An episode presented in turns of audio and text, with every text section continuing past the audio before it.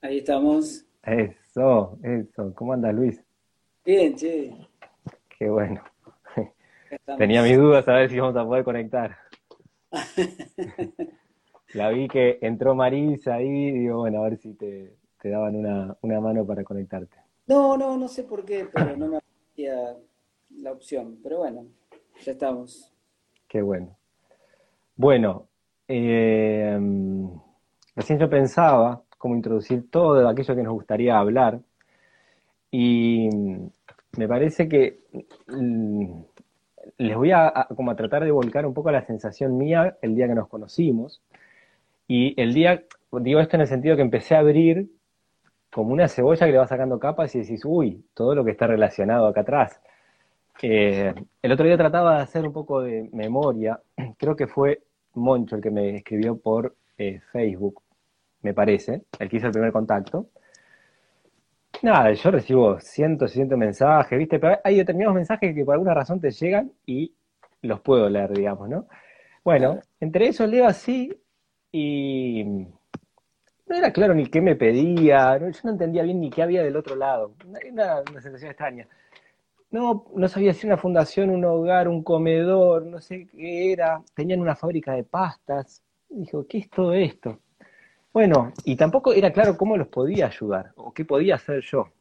Así que bueno, o algo olía ahí que había algo interesante sucediendo. Y así fue que decidimos un domingo, porque encima a mí me quedaba como en la otra punta de la ciudad. Y me acuerdo del momento que me llama. Para mí era imposible ir. O sea, no, no, no, no podía encontrar el hueco porque eran unas cuantas horas de, viaje hasta allá. Lo cierto es que un domingo nos vamos familia. Cuando llegamos, yo me acuerdo que estacioné ahí en la puerta y entre esas cosas ustedes me habían dicho que había como una granja. Ya me resultaba rarísimo porque esto es en Herley, Avellaneda. Digo, ¿dónde hay una granja ahí? O sea, dije, bueno, pero vamos, yo qué sé. Claro, porque eh, eh, hasta que conozco, digo, ¿a dónde estaré yendo a parar? Bueno, nada, algo todo urbano, no había ni un árbol más o menos, ¿de dónde está la granja acá? Y encima, en la dirección donde estacionamos, un tremendo paredón, que parecía más, no sé qué decirte, pero todo como una cuadra de paredón, digo, acá. Bueno, bajamos. Y ahí al toque sale, creo que era, fue Moncho el primero que salió. Después apareciste vos. En ese momento nosotros teníamos dos, o sea, mi hijo Lautaro y Violeta. Medio que se van ellos, me acuerdo, se mandan para adentro. Y al rato lo veo a Lautaro que se da vuelta y vuelve. Papá, hay una llama que me está chupando la cabeza, no sé qué. esa se la quedó grabada para toda la vida. Bueno, entró, era, yo me acuerdo, un pasillito, y todavía seguía diciéndome, ¿dónde está la granja? Y cuando abrís ahí empieza a ver un lugar que decís, no puedo creer que exista esto acá. Eh, bueno, hoy encima esa granja está infinitamente avanzada de todo lo que venimos hablando a lo que fue cuando yo la conocí. Pero bueno, ya, a mí me parecía impresionante que, lo que yo pensaba, bueno, voy a un lugar donde es un espacio comunitario, hay un comedor, un hogar, no sé bien qué es, pero ya que tengan su huerta me pareció interesante. Y no fue solo eso. Había conejos, había gallinas, eh, era un espacio increíble. Bueno, ahí llegó Marisa también. Eh, bueno, pasamos un día impresionante. Comimos unos ravioles tremendos que hicieron ustedes ahí, con, me acuerdo que la salsa de conejo y no sé qué más. Pero lo cierto es que a mí ahí se me abrió un mundo y dije, wow, todo lo que está haciendo esta gente acá es impresionante, ¿no? Entonces, bueno, eh, las ganas también de charlar con vos un poco. Eh, primero es por, porque lo que hacen se tiene que conocer para mí como para amplificar, ojalá que esto sirva para un granito de arena que, le da un poquito de, reverberancia a la cosa y eh, a mí me, me, encanta esto de que ustedes no se quedan solo en esto del comedor, que, que, ya de por sí es algo necesario y genial, pero encima ustedes toda la actividad que tienen, que vas a contar vos, todo lo que hacen detrás, es impresionante, porque ahí se está formando un ser humano en muchos sentidos, que vamos a ir llegando a eso. Eh, pero bueno, entonces, por un lado, el espacio este para tratar que se conozca eso, y por otro lado, por un montón de, cada vez que hablamos nosotros, nos pasamos un rato hablando un montón de entramados sociales complejos que hay, como tratando de buscarle solución a decir cómo salimos de esto, ¿no?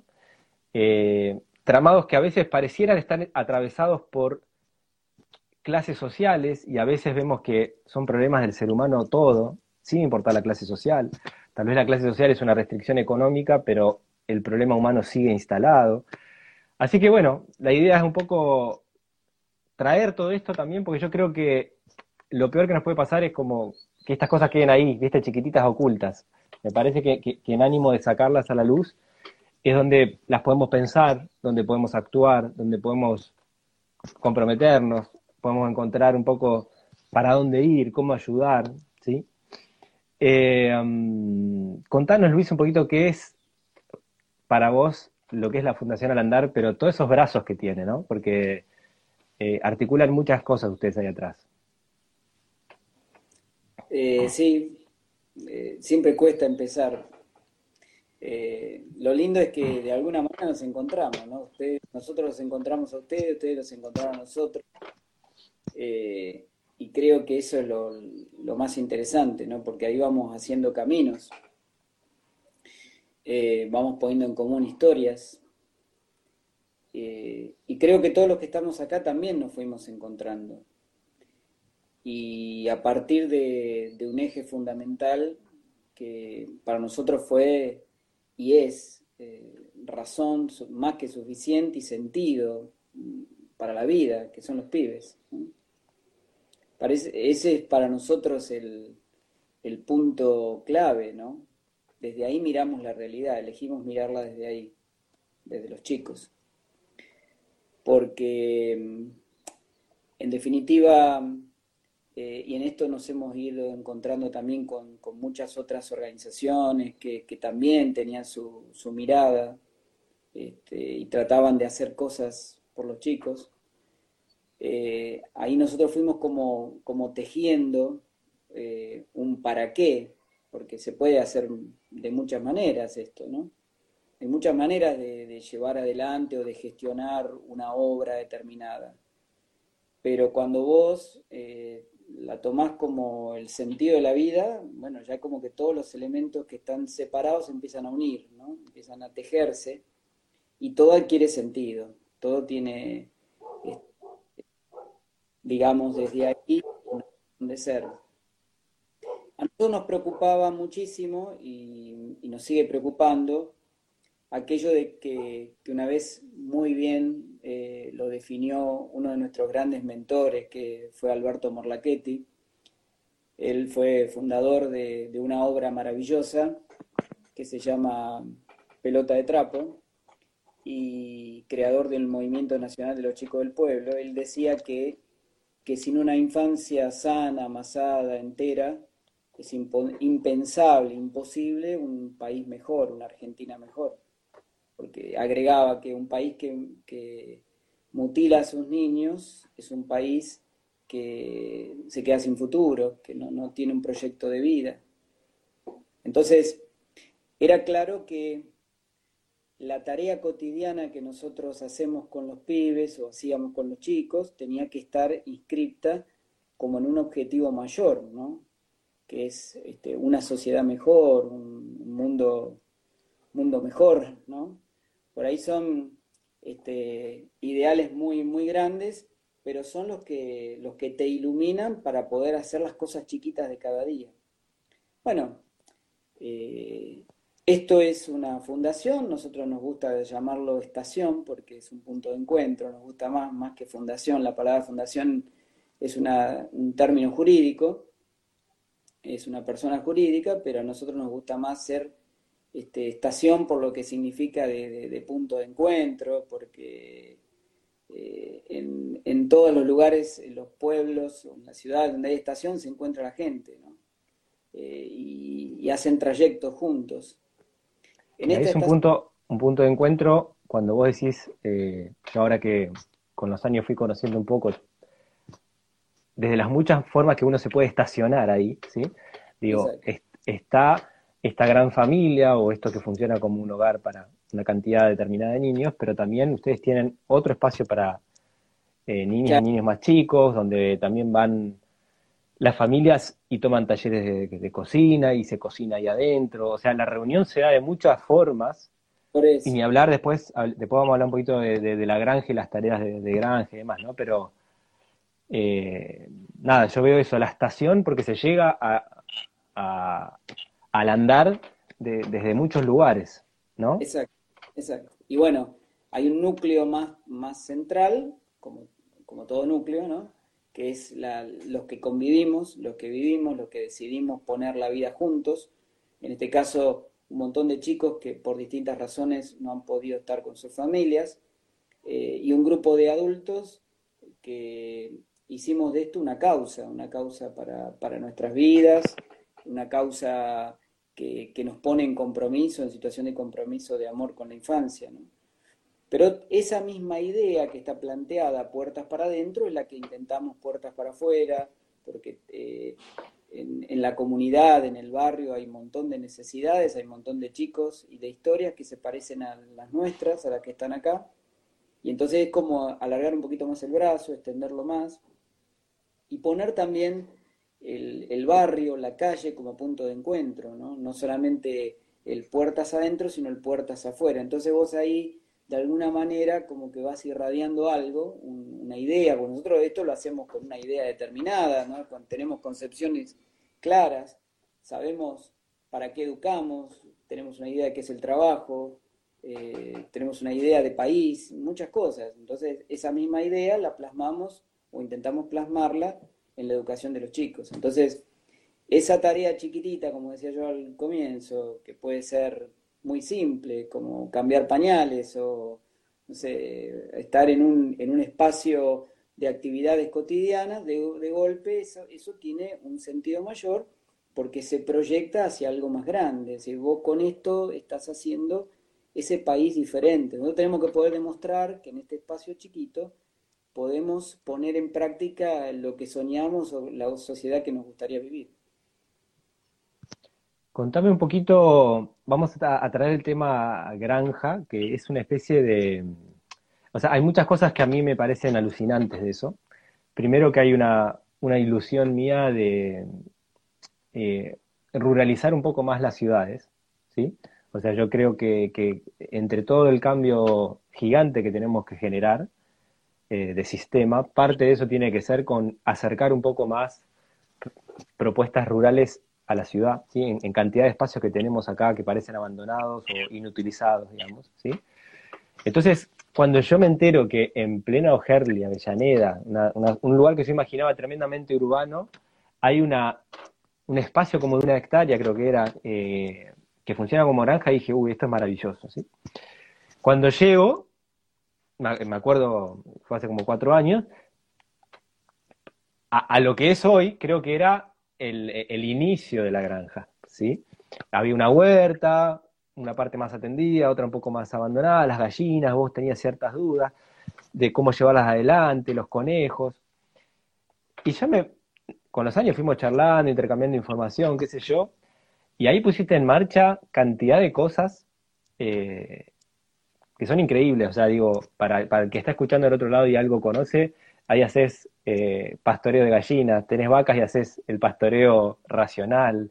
Eh, hablamos de plantas nativas, estás pensando en, habilitar un tambo, la granja se extendió. O sea, yo vi últimamente las fotos de este último tiempo, es increíble lo que era antes, ¿no? Eh, contanos un poco cómo es eso, porque nada, es maravilloso lo que se está logrando ahí, ¿no? Si te acordás un poco de aquella foto de cuando partieron, ¿sí? A, lo que es hoy, ¿no? Y bueno, pensá que todo ese terreno era, eh, o sea, gran parte del terreno que nosotros tenemos aquí estaba alquilado como cancha de fútbol para el barrio, ¿no? Eh, para clubes y demás. recordemos Avellaneda, Lanús, son zonas de muchísimos clubes, ¿no? Clubes de barrio, clubes de fútbol, eh, y nosotros dijimos, en realidad, este, lo que hagamos con este terreno, independientemente de que eso te podía generar un recurso o no, eh, tiene que ver con lo que nosotros estamos educando todos los días. Estamos educando en un sentido, tenemos una idea con respecto al futuro, al presente también.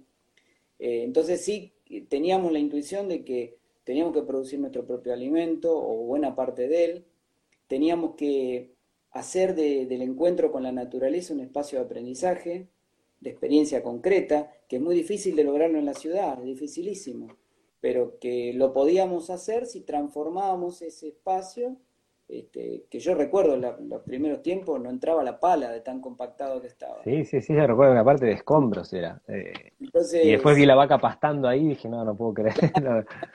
y ahora pastos verdes que tenemos es una locura. Es, increíble, sí, sí. Pleno invierno todavía tener pastos verdes es, bueno, una señal de que se fueron dando procesos. Y la naturaleza te alienta en esto, ¿viste? Y, en el fondo era recuperar eh, saberes y, prácticas que, que no, no, no, pasa tanto por lo que se hace ahora, lo moderno, lo nuevo, sino son ancestrales, ¿no es cierto? Y nos inspiramos mucho en, en las cosas que a lo mejor, algunas cositas que vimos hacer a nuestros abuelos. En nuestras casas estaba, teníamos la huerta, eh, la comida estaba en la casa, no estaba en el supermercado, la teníamos nosotros. Eh, comprábamos algunas cosas, pero otra gran parte la teníamos en la casa. Y eso era una costumbre de todos, que fuimos perdiendo, que fuimos dejando. Bueno, entonces teníamos que generar un espacio que fuese productivo, pero al mismo tiempo que fuese educativo, porque esto te tiene que enseñar, te tienen que... ¿Y cómo, vas a, cómo te enseña? Y haciendo, aprendes haciendo. Este, si vos no aprendes a hacer, es muy difícil que después este, puedas proyectar algo. Es decir, cuando vemos este, la cantidad de chicos que, no han visto ni a sus padres ni a sus abuelos trabajar, ¿cómo, cómo entra esa idea del trabajo, ¿no? la cultura del trabajo? Y, hablo más allá de las oportunidades. Y no, ahí te voy a interrumpir con algo de decirte, no solo la cultura del trabajo, sino la cultura del valor por aquello que estás haciendo. Que, esto después lo vamos a retomar de vuelta con, la, comida, la calidad de la comida, etcétera. Pero hay algo que venimos hablando nosotros hace rato, que es esto de eh, esto, e, e, el, ellos hacer en la huerta, el tenerla ahí, les da valor también a esos que están generando y les va a dar también más ganas de, incorporarlo a su alimentación, digamos, ¿no? Eh, porque si no, es muy difícil de, que, uno elija eso si no se está formando en ese valor también. Claro, es que justamente aprendés con las manos, eh, aprendés haciendo, eh, un aprendizaje que de otra forma no, lo tendrías. Cuando vienen los compañeritos de los chicos, que vienen, bueno, en la época que venían, antes de, de esta cuarentena, y claro, este, se volvían locos porque, es más, no distinguían a veces, ¿y eso qué es? Y los chicos, ¿cómo no sabes? Una oveja, le dicen los pibes. y claro, bien clara. Entonces, este, y tiene una vaca, ¿y qué hace la vaca? Y uno de los chiquitos le dice, mu. no sabe lo que Bueno, o sea, lo toman con una naturalidad este, bellísima. Eh, y ojalá eso, este, mucha gente lo pudiera vivir de esa manera, porque en realidad ese contacto con la naturaleza además es sanador para uno, ¿no? También, porque te pone en otra, en otra sintonía totalmente distinta. Y con respecto a lo que vos decías antes, te despierta la creatividad, el hacer. Yo cuando pienso en, términos de trabajo, en la cultura del hacer, del hacer con otros, eh, de, la, cultura de esa creatividad. Y, yo digo, hay chicos de los nuestros que, que en las escuelas no les va bien, aciertan, este, o la escuela no acierta con ellos, sería un debate para hacer, este, pero acá te puedo decir que, tienen la capacidad para manejar lo que quieren y te disputan las decisiones con relación a esto, convendría hacerlo de tal manera. Bueno, bárbaro. Eh, me parece interesantísimo. ¿Por qué? Porque eso te abre. En cambio, todas las cosas que ya te vienen premoldeadas, ya con la forma hecha y lo único que tienes que hacer vos es consumirla y mirarla y nada más, este, lo único que necesitan es adherentes, no gente creativa. Exacto. Además hay que retomar el concepto de que la, una granja donde vos trabajás con, con agricultura, ganadería regenerativa, agroecología, es un paisaje muy bello, muy inspirador también. El estar ahí eh, saca cosas muy hermosas de todos los seres humanos que estamos ahí conviviendo, ¿sí? Eh, por eso también mi insistencia con esto de, traer un poco de esta belleza rural a, la ciudad, ¿no? Eh, porque, nada, bueno, el que trabaja la tierra, el que está en la tierra se da cuenta lo, lo que, te, lo que te trae eso, digamos, ¿no? Eh, contame un poco hoy qué, qué, tienen en la granja, cómo está, contales que nosotros sabemos, pero digo, la gente que está escuchando dice una granja en Herley, Avellaneda, no entiendo, o sea, ¿qué, qué, qué es lo que convive ahí adentro en esa granja? Bueno, muchas cosas, pero armoniosamente. Sí, no, tremendo, tremendo. gracias. A mí, yo, yo lo voy a decir así, yo cuando te conocí, te empecé a hablar de pastoreo racional, de gallinero móvil, de plantas nativas, pero no sé por qué te lo conté, porque digo, hay una parte mía que decía, no, esto acá no sé, ¿cómo vamos a plasmar esto acá? Y se ve que sos cabeza dura, pero toda, cada cosa que llegaba, te decía, el chabón estaba con los libros ahí trabajando y, hoy está todo, todo funcionando. O sea, todo eso está ahí. E, es, increíble. Contales un poco todo, todo lo que está ahí en el, al andar. No, que la clave de cuando un sistema está bien pensado, después si lo haces en escala pequeña o en escala grande, es lo mismo. O sea, el, el sistema es bueno tanto que lo hagas en una hectárea como si lo haces en 10. Eh, eso es importante, ¿no? Y si hay técnicas que son valiosas y que respetan aún más los tiempos de la naturaleza, mejor todavía, ¿no? Eso quizás fue lo, el salto de calidad que pudimos dar en los últimos cuatro años, poder encontrar algunas respuestas por ese lado, siendo que sí desde el primer momento tuvimos claro de que la agroecología era como el, eje sobre el cual nosotros nos planteamos. En ningún momento acá hubo un tóxico de ningún tipo. Este, bastante toxicidad ya la ciudad nos da, digamos, en muchos aspectos.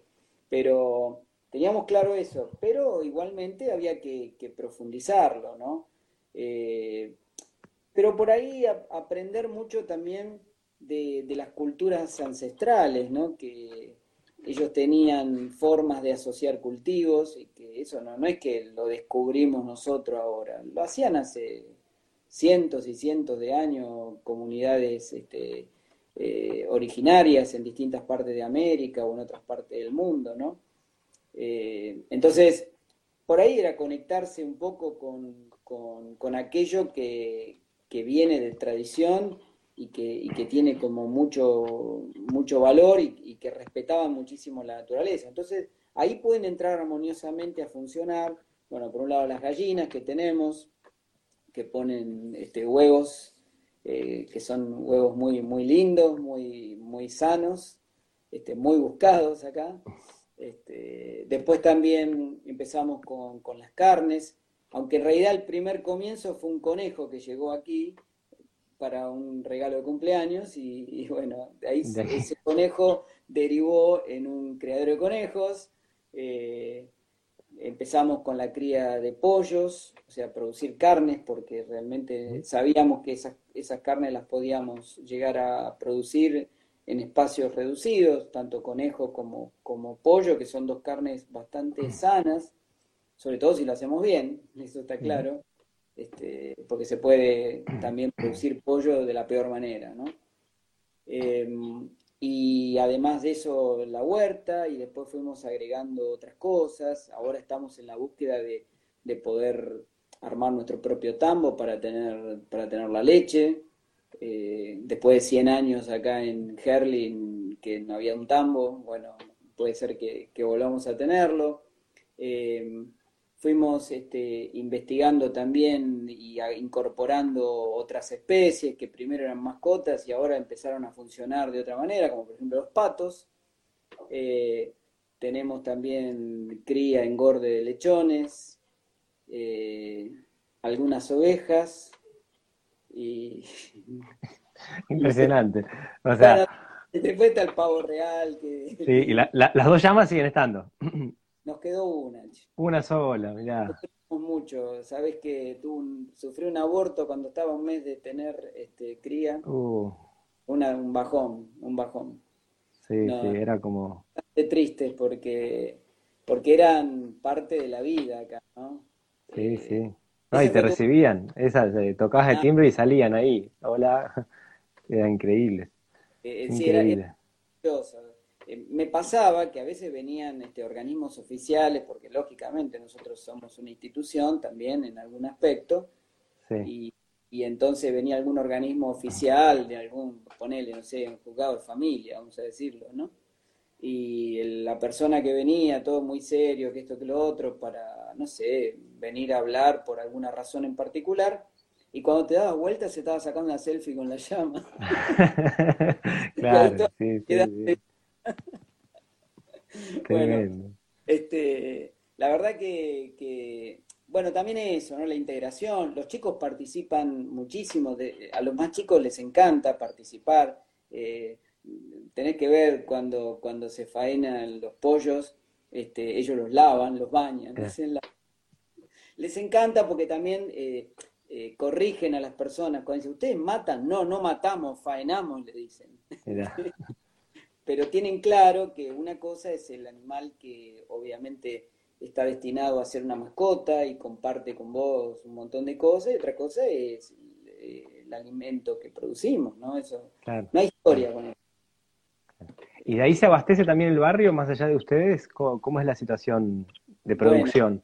y en realidad nuestra escala, a ver, nosotros lo que hemos hecho, eh, primero fue abastecer eh, la cantidad de chicos que viven y que vienen todos los días. Y acá pongo entre paréntesis esta situación de cuarentena. A imaginar que estamos en el, en el mundo previo 20 de marzo, ¿no? Eh, aquí teníamos fácil entre 60 80 chicos todos los días eh, del barrio que venían o al espacio de primera infancia o al centro de día, o sea, chicos de jardín, chicos de primaria. Eh, todos en familias en situación de pobreza, situación complicada, que bueno, el, traer a los chicos aquí también los ayudaba a organizarse como familia. Y los chicos no es que venían a una guardería a quedarse, sino a un espacio de educación alternativa, ¿no? Este, bastante lindo porque a través del juego, la naturaleza, los chicos aprendían, aprenden un montón de cosas. Bueno, entonces había que cubrir esa demanda alimentaria de calidad. Eh, esa es una parte. Pero después también para, eh, ayudar a la, a la sustentabilidad de, la granja, eh, empezamos como eh, a, comercializar con los vecinos, eh, estaban, qué sé yo, el, italiano que se entera, oh, tenés conejo, dice, no era fácil de conseguir el conejo, o el español que están muy acostumbrados a comer conejo y, y no encontraban, y bueno, venían a buscar acá, después empezó con los pollos, y hoy día lo que tenemos es un grupo de gente bastante lindo, que este, todas las semanas viene a retirar los pedidos de alimentos que nosotros preparamos, que son estos de las carnes, huevos, pastas, que fue uno de los comienzos también que hicimos, empezamos con, la, con los fideos y las pastas rellenas, eh, algo de panadería, panes saborizados, hicimos una, una carterita de productos que las vamos modificando en la semana, y, pero con la idea más que de plantear una relación de yo te vendo, vos me compras, eh, nosotros le llamamos comunidad alimentaria esto. Porque sabemos que la, comida, el alimento nos junta. De eso no tenemos duda. Vos querés hacer un encuentro de lo que sea, pone comida en el medio, funciona a la perfección. Entonces, creo que la, la, y la producción de alimento también es algo que nos tiene que unir, nos tiene que hacer encontrar. Es una, una maravillosa este, razón o excusa para, para, que los seres humanos podamos intercambiar y ya no tanto estar en esa relación de, comprador-vendedor, porque eso también tiene que, cambiar. Afortunadamente esto, no solamente nosotros, sino que hay, muchas organizaciones que vienen como gestando otros, otras formas de relación. Otros vínculos, Otros vínculos. Eh, la verdad que eso está buenísimo. Entonces, eh, lo que tendría que pasar es que, se multipliquen por ahí, en vez de generar grandes lugares que son como enormes centros de distribución, tiene que haber pequeños espacios como estos y otros, en tantos otros lugares, para que la gente también en tamaño humano, digamos, en tamaño de una comunidad, de un barrio, se puedan encontrar, se puedan ayudar mutuamente, porque aparecen otras, otras cosas en, en el camino, ¿no? Este, eh, hay, muchas eh, cosas que empiezan por, no sé, em, entran por, suponete, una historia de que vino alguien porque necesitaba comprar huevos y después resulta que es un profesional que quiere prestar una colaboración determinada en alguna actividad para con los chicos. No sé. En y, ahí ya pasaste, saltaste la, la, la barrera de lo que es eh, yo te compro y intercambiamos y vos me das plata. Parece que ahí... Sí, sí, sí, sí, sí, Se va ampliando ahí el vínculo eh, con toda la comunidad, digamos, ¿no? Exactamente, exactamente. ¿Y cómo, cómo está el tema de la alimentación? Que es el tema, eh, lo digo en el sentido de que desde mí, yo todavía me siento que tenemos que hacer mucho más ahí, ¿sí? Eh, de hecho, del día que, nos conocimos y la idea de cambiar la alimentación en los pibes, por dónde vamos, qué sé yo, se terminó haciendo mucho más en, el área granja, huerta y todo eso, que en el día a día de la alimentación, ¿sí? Y, cuando charlamos nosotros nos encontramos una y otra vez con problemas eh, que atraviesan a toda la sociedad. O sea, yo, yo siempre lo que te digo es, no, son solo ahí en al andar, sino que problemas que tenemos por todos lados. Tal vez en al andar a veces puede presentarse el problema de la limitación del recurso económico, ¿sí? si es que no llega. Entonces, hay, a, veces hablábamos que llega una donación que por ahí no es la mejor calidad de alimentos, ¿sí? Pero también hay una cuestión de cultural de la valoración por el alimento, ¿sí? Que esto yo lo relaciono con lo que venía hablando de la huerta, que a mí me parece maravilloso que, los pibes aprendan en la huerta, porque después vos valorás la comida de otra manera, ¿no? O sea, ese tomate o ese zapallo que sacás, eh, primero que tenés mucha más predisposición a, probarlo. Me pasa a mí acá con mis hijos en casa, ¿no? Que por ahí, si hay una verdura que mucho no les gusta, pero si ellos son los que la cosecharon, la trajeron, bueno, vamos a probar, vamos a ver de qué se trata lo que está, ¿sí? Eh, pero bueno, nos encontramos todavía que por ahí no tienen buena alimentación, comen mucha harina, mucho azúcar, nos cuesta salir de ahí. Y hay una valoración por que llegue una gaseosa, ¿sí? Yo a veces digo, eh, si yo voy a enseñarle qué de agua, no me escucha nadie, no interesa a nadie, ¿sí? Porque entonces eh, es esto, digo, cómo trabajamos con, con volver a darle valor, ¿no? Hay una cuestión de, cultura, de educación, de darle valor a aquello que para mí es repreciado, eh, por ahí para alguien no lo es, entonces no es tan fácil, ¿no? Nos encontramos con este conflicto de la complejidad de, cambiar la alimentación, porque también socialmente se te muestra en una propaganda la gaseosa, eh, no sé, la galletita azucarada, entonces lógicamente el pibe está esperando que le llegue la galletita, o sea, eh, ¿Cómo ves toda esta complejidad? Eh, y también viene cómo podemos ayudar en eso, ¿sí? Eh, después lo vamos a tratar de relacionar con eh, cómo podemos donar en la fundación, o sea, qué, podemos acercar, ¿sí? ¿Qué, necesitan realmente? Porque no es cuestión de llevar cualquier cosa, sino... ¿Cómo ves todo esto que para mí es una bola compleja de muchas aristas ¿sí? Eh, que no es simple, ¿viste? Eh, transformar, ¿no? Esto como decía, ¿cómo, ¿cómo salimos de acá? Y dije, uff, no sé cómo salimos, es dificilísimo esto. Sí, y agreguemos que, ahora estamos peor, esa es la realidad. Eh, esto ya, ya lo saco del paréntesis donde lo había puesto. Sí.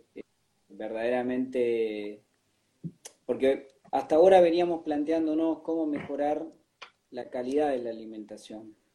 Y hoy nos estamos encontrando que cada vez es más gente la que no come. Y ahí estamos en un pasito, un escalón más grave todavía.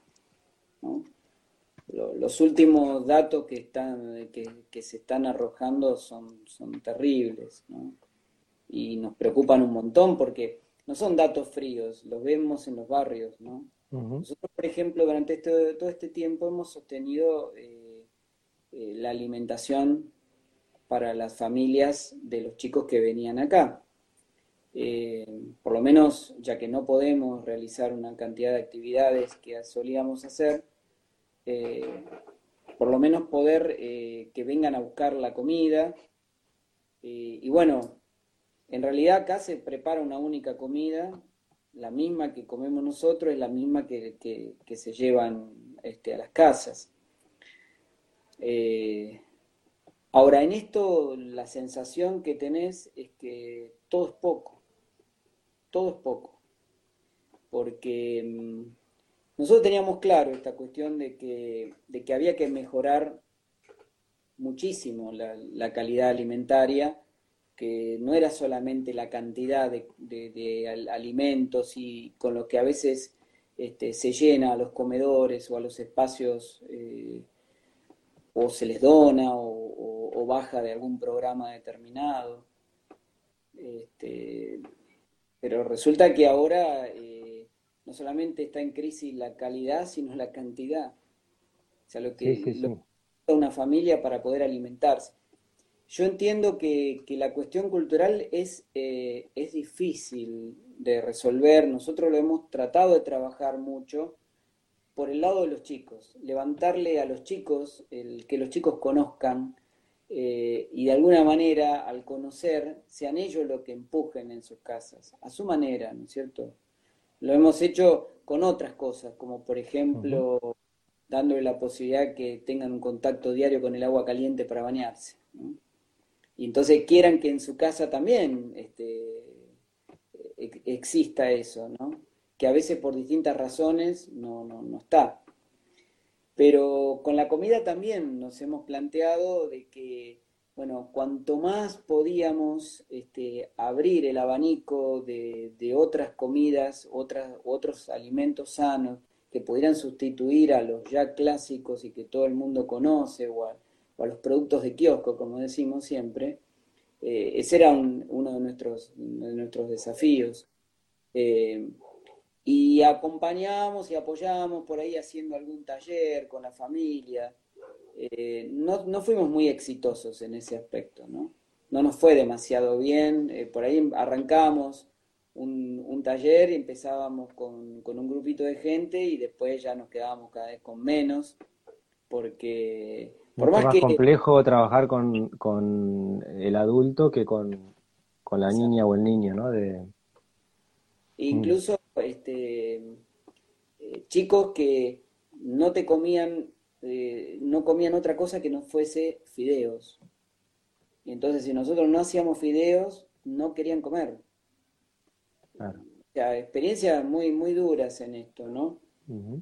Por eso yo siempre ha sido para mí como el gran desafío, cómo llevar la mejor alimentación posible a los sectores más vulnerables, como la mejor eh, educación posible al sector más vulnerable también, ¿no? Ese es un poco nuestro, nuestro objetivo. Ahora, la realidad... sí, ahí hay dos patitas claves que ustedes están, me parecen muy alineados, que es esto de, que producen cosas ustedes, o sea que ahí ya dieron un salto enorme. Y lo otro, el, la elaboración casera, ¿no? Tratar de, reducir un poco lo industrializado y de que en lo que se pueda, esas niñas o esos niños que están ahí cocinen o vean cocinar, o sea, se vuelva a recuperar eh, la cultura de la cocina, ¿no? Eh, eso, ¿no? O sea, tal vez eh, que, por ahí que la donación sea materia prima de mejor calidad, digamos, pero... bueno, eso lo tratamos, ¿no?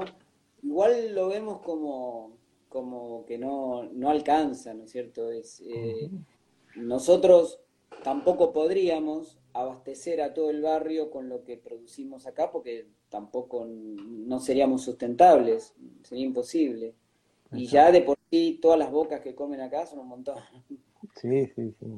Y el poder, eh, no sé, llevar a, comercializar algunos productos es lo que te da estabilidad para que esos emprendimientos se sostengan. Eh, evidentemente, ahí estamos con un problema estructural. Que sí, sí, sí, yo, yo claramente veo un problema de sistema grosero, porque hace 25 años que venimos con un sistema de producción que promete una cosa y la realidad eh, muestra otra, cada vez tenemos más pobres, cada vez tenemos el terreno más degradado y contaminado, o sea, alimento de peor calidad y, seguimos mirando para afuera en vez de, cambiar los modelos, ¿no? O sea, podríamos generar modelos de producción agroecológica que generan otra calidad de alimento, otra calidad de mano de obra, de trabajo, de dignidad, y etcétera, etcétera, ¿no? Lo que hablamos una y otra vez. Pero, bueno me parece a mí, ¿no? Que habría que poder visibilizar más este tipo de, experiencias. Eh, ojalá hubiera más granjas urbanas como la nuestra. Ojalá, muchísimas. Y, hay terrenos donde se podría hacer. Porque entonces vos lo ves, vos lo ves y ves que es posible. cuando vos estás empezando algo y ves que hay otro que lo pudo hacer, ese es, eh, tu mejor incentivo. Exacto. Y que no hay recetas extrañas, sino todo lo contrario. Eh, es mucho más sencillo de lo que parece, siempre y cuando uno tiene la voluntad de hacerlo y de poder encontrarse con otros. Pero tenés que poder verlo. Y, para eso este, tenés que tener cierta accesibilidad para poder lograrlo. Eh, no, no, no, es, eh, no es sencillo, ¿no? La verdad, eh, hoy el mismo lo, lo, que los chicos aprenden en las escuelas es bastante pobre en ese aspecto, ¿no? en cuanto a, a, lo que tiene que ver con el, con el contacto con la naturaleza.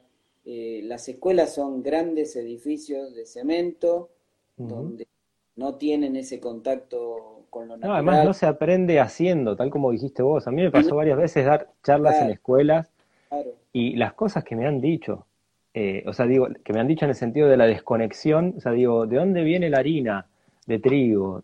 Del azúcar, te responde uno, ¿viste? Y vos decís, claro, es que como mucho vieron una imagen en un librito, no, aprenden haciendo, no, no ven la planta de trigo. ¿Cuántos niñas y niños hoy saben cómo es una espiga de trigo? ¿Cuántos? ¿Sí? A, cuántos hoy han visto crecer un grano de trigo o, o, molerlo, ¿no?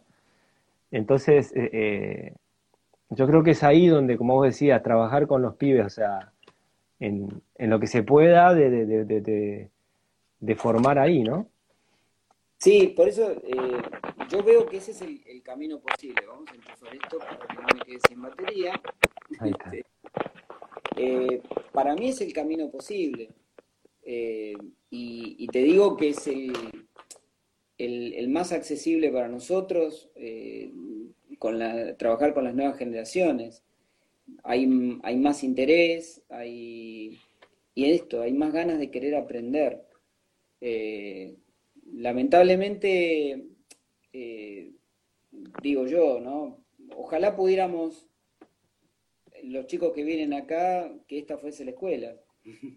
Si tuviésemos la posibilidad de que hubiera un poco más de apertura con relación a, generar programas educativos o, que fuesen no simplemente eh, no formales, como nos suelen llamar, sino formales realmente, que acá los chicos pudieran hacer su primaria, decirlo de alguna manera, eh, sería maravilloso, porque entonces ahí vos lográs ese aprendizaje que empieza en las manos y termina en la cabeza, y no al revés.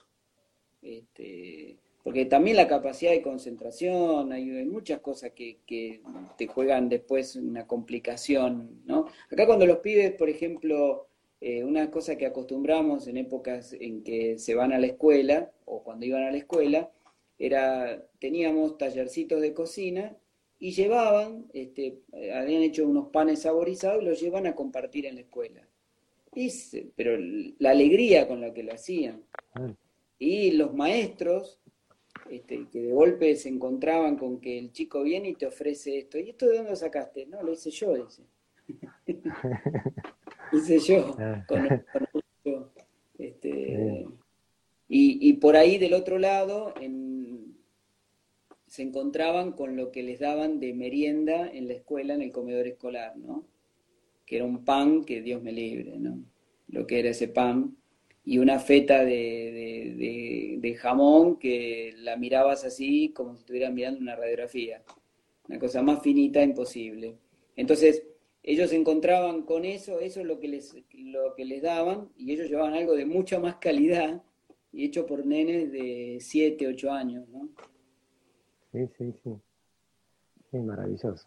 Pero bueno, e, e, ese nivel de contradicciones, o sea, vos eh, vas a escuelas eh, privadas, donde pagás una fortuna la cuota, qué sé yo, y por ahí no se, primero que no se habla de alimentación y después, o se dice una cosa y después tenés el kiosco afuera que te vende la otra, o sea, ¿sí?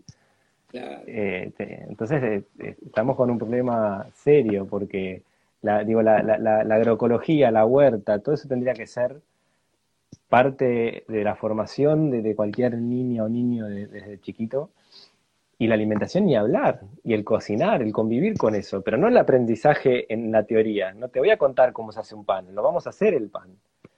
¿Sí? O sea, brindar el espacio para que suceda todo eso. Es que a mí me parece, Alex, que ahí es donde vos estás formando a lo que sería en realidad la soberanía alimentaria, ¿no? Que es cuando una comunidad decide qué come, cómo lo produce, cómo lo intercambia, ¿no? Este, Es algo que vos, lo aprendés desde chico. Cuando vos aprendés desde chico esa soberanía, esa, esa libertad, pero esa libertad creativa, no la libertad para hacer lo que se me canta, sino una libertad que se orienta a algo que, que, sirve y que ayuda a otros, es maravilloso. Eh, pero eso, bueno, este, no, sé, no, no, está visto como uno de los valores que hay que adquirir eh, a través de la, de la educación, ¿no? Y si no, no sé, a lo mejor puede haber, yo, yo estoy hablando y a lo mejor hay, hay experiencias que existen, que son experiencias pagas o experiencias en algún lugar donde tienen este, los recursos para, para poder hacerlo. Pero no es el caso de la gente que nosotros conocemos, Donde, no, donde no van a tener esa posibilidad. Y podría decirte lo mismo después cuando hablamos de la adolescencia, ¿no es cierto? Porque los adolescentes ¿Cómo, se preparan a ese mundo en el cual ellos van a tener que transformarlo a través de su trabajo? Este, si, la escuela lo único que les va a dar este, son contenidos básicos, de los cuales, bueno, agarrarán lo que puedan, repetirán de manera este, eh, así sistemática. ¿Y qué te llevas? ¿Qué te llevas como saber? ¿De dónde te agarras? Si, aprendiste algo en otro lado, está bien. Si no, sonaste, no tenés nada. Tal cual. Sí, sí. Bueno, Luis, nos van quedando los últimos minutos. Bueno. Eh, ¿Algo más que quieras contar de, Alandar? Estrenaron página. Está buenísima. Tuve la suerte de verla un rato antes. Está eh, muy claro eh, todas esas ramificaciones que es al andar, ¿no? En, todas las áreas de acción que está. Eh, está también la posibilidad de donar, que me parece súper importante mencionarlo, ¿sí? Porque, bueno, habrá gente que se pueda acercar, pero es Gerli Avellaneda, eh, ¿sí? Entonces habrá gente hasta que tiene ganas de conocerlos, no hay nada mejor que vivenciar esa experiencia de lo que es estar ahí. Pero también en la página se pueden hacer donaciones, que son, eh, nada, que es la posibilidad también que ustedes después destinen ese dinero a todas las necesidades puntuales que deben tener, que deben ser infinitas. Así que me encantó la página, súper súper clara. ¿sí? Estacionalandar.com.ar, eh, entren ahí. Sí, sí, se va a llamar .org.ar, pero va a ser igual un redireccionamiento fácil, sin problema. Eh, sí, lo, lo del lo de las donaciones, eh, yo lo que quiero aclarar siempre, ¿no? Eh, lo hacemos más en, función de, las ayudas que nosotros vamos dando al barrio, ¿no? Eh, no tanto para nuestros chicos, para la vida nuestra, porque al revés, nosotros tratamos de, que, de ser lo más autosustentables posible, ¿no? Y que los chicos aprendan eso y como insumo nuestro para de nuestra educación, que los chicos puedan mirar las situaciones de lo que viven otros chicos en el barrio.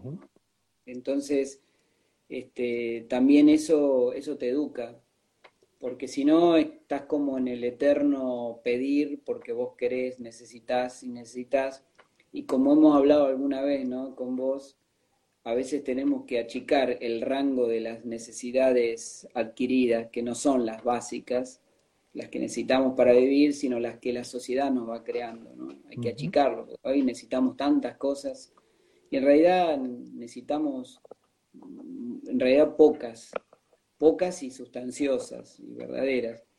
Pero sí es cierto que las ayudas que recibimos eh, son tremendamente útiles para, para, poder dar una mano a esas familias que, que, nosotros de manera directa estamos acompañando porque nos damos cuenta que, que solos no pueden, ¿no es cierto? Eh, esa es nuestra, nosotros lo definimos con, de esta manera, ¿no? Acá, en casa, en el hogar, eh, nos hacemos cargo de la crianza y con las familias del barrio compartimos la crianza, nos ayudamos en la crianza acompañamos eh, y a veces hay que poner también recursos. Y en este momento, un momento durísimo, durísimo. Ustedes saben que, bueno, lo, estamos escuchando todos los días y aunque no lo vemos en la calle, porque no estamos tanto en la calle, pero eh, ya veníamos eh, con toda una situación bastante difícil de sobrellevar en cuanto a la enorme brecha de desigualdad que tiene nuestro país, nuestro pueblo y, la, y el mundo entero. El mundo entero, el mundo entero. El 1%, el 1 de la gente maneja el 80% de los recursos del mundo, el 1%. O sea, hay 99% que... Sí, sí, sí. ¿Mm? sí. Hay, hay, un 1% que, que concentra muy bien la riqueza y nosotros administramos la pobreza. Entonces, eh, lamentablemente, bueno, primero hay que tener la, lucidez para verlo eso, porque no todo el mundo se, lo plantea en esos términos. Pero también para generar propuestas que, en las que nos, que nos estemos encontrando también para, salir juntos adelante, pues ya que somos más los que no la estamos pasando bien. Bueno, somos los que más nos tenemos que unir y unir nuestros saberes, nuestros conocimientos. Vos sabés esto, vos sabés esto otro vos tenés aquello, yo tengo esto otro, y generar comunidad. Bien, me quedo con eso, generar comunidad. Yo creo que eso es lo que nos va a, poder ayudar a transformar este caos generalizado que es la vida hoy en este, en este planeta, ¿no? Es el único camino posible para tratar de revertir un poco todo. Bueno, Luis, agradezco muchísimo tu tiempo. Recuerden que es estacionalandar.com.ar. Están en Instagram también. Tienen menos movimiento, pero es arroba estacionalandar. ¿sí? Y nada, ojalá que e, esto empiece a suceder. Yo tengo esa fantasía, ese sueño de ver en la ciudad eh, más granjas, más huertas comunitarias, más espacios comunitarios donde se reúne la gente. Y viste que cuando se reúnen surgen, surgen cosas maravillosas. Así que eh, ojalá, nada, veamos cada vez más de esto. Bueno, nosotros también, yo en, nombre de, esta, de este colectivo, de esta comunidad, también agradecerte porque eh, creo que una de las cosas lindas que hemos encontrado en vos también es esto de hacer puentes, vas construyendo puentes, ¿no? Porque te vas encontrando con distintas personas y bueno, eh, esos puentes son recontra importantes donde no existen caminos, ¿no? Hay que hacer esos puentes, hay que, hay que, armar esos puentes. Y, nosotros vamos a estar siempre agradecidos porque vos también, eh, a tu manera y desde esa visita aquella hace cuatro años, como empezamos toda esta charla, eh, nos tendiste algunos puentes que a nosotros también este, nos permitió transitar este camino, ¿no? Y ojalá que nosotros podamos ser puente para otro, ¿no? para sí. Así que agradecemos a vos, Alex, por este espacio. un abrazo grande ahí para Marisa, Moncho y todas las pibas, las pibas que van ahí, ¿sí? Y ya nos veremos algún otro día en vivo de vuelta. ¿Cómo no? gracias, Luis, ¿eh? Y saludos a todos los que se conectaron. Muchas gracias. Muchas gracias, sí, por estar ahí.